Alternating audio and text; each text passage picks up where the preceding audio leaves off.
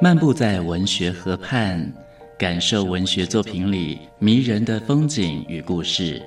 阅读原本是一件孤独的事，可是当我们讨论一起读过的书，这个过程就足以形成最美好的陪伴，也让局促的心灵有了转身的惊喜。作家林庆杰带你走进阅读的世界，请听陪你读的书。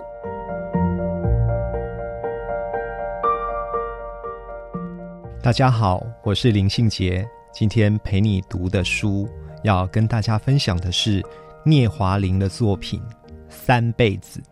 为什么这个书名叫《三辈子》呢？聂华苓说：“我是一棵树，根在大陆。”干在台湾，枝叶在爱荷华。这几句话呢，说明了他自己的成长经验。大陆出生长大，在台湾过了一段时间的生活之后，到美国的爱荷华州。在二零一一年的五月，他们在岛屿写作文学大师电影上映的时候，掀起了一股怀旧的风潮。既有影像呢，我们可以知道。那一个令人陌生的年代，那一个时代的文艺青年，或许都是苦闷的。他们要不就是感时忧国，或者是为了自身的存在而感觉到焦虑。还好呢，有文学这一个出口，可以寄托自己的心情。在陈怀恩拍纪录片的时候呢，聂华苓也在这一个纪录片里面。当时呢，二零零三年。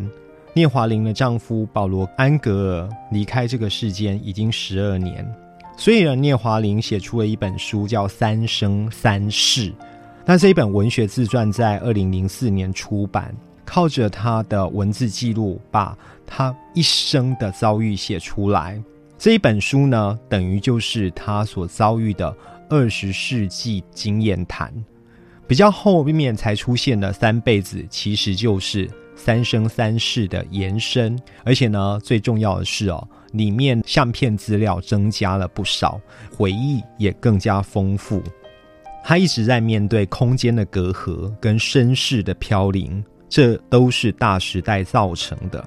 三辈子的概念一直连贯着整本书，生命历程好像是断裂的，分散在不同的地方，其实它是无法切割的。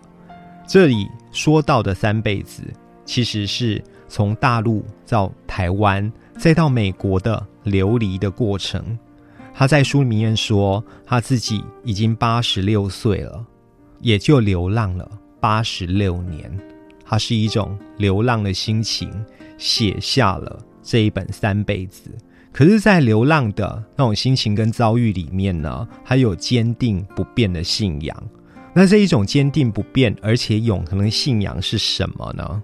他说是文学，他所有苦难的遭遇、流离的人生，都在文学里开枝散叶。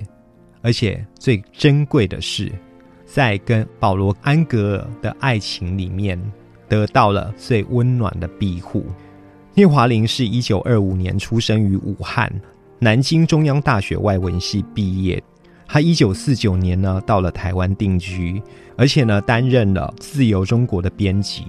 也正因如此，他卷入了当年的政治纷乱里面。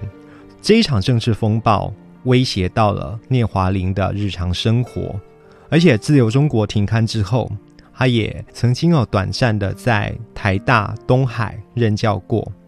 在一九六四年呢，聂华苓有机会到美国去。展开了另外一段人生，所以呢，聂华苓就跟自己的前夫离婚，结束了一段婚姻关系之后，他在美国展开了新生活。他不止成就了自己的文学，他也成就了无数作家的文学。他跟保罗·安格尔在爱荷华大学主持了国际写作班的计划，跟作家工作坊的计划，许多作家来到这边交流。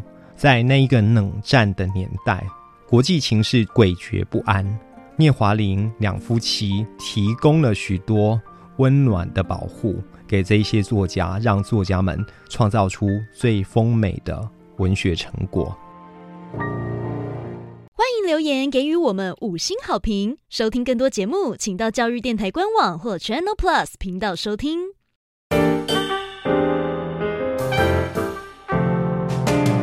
Open your mind，就爱教育电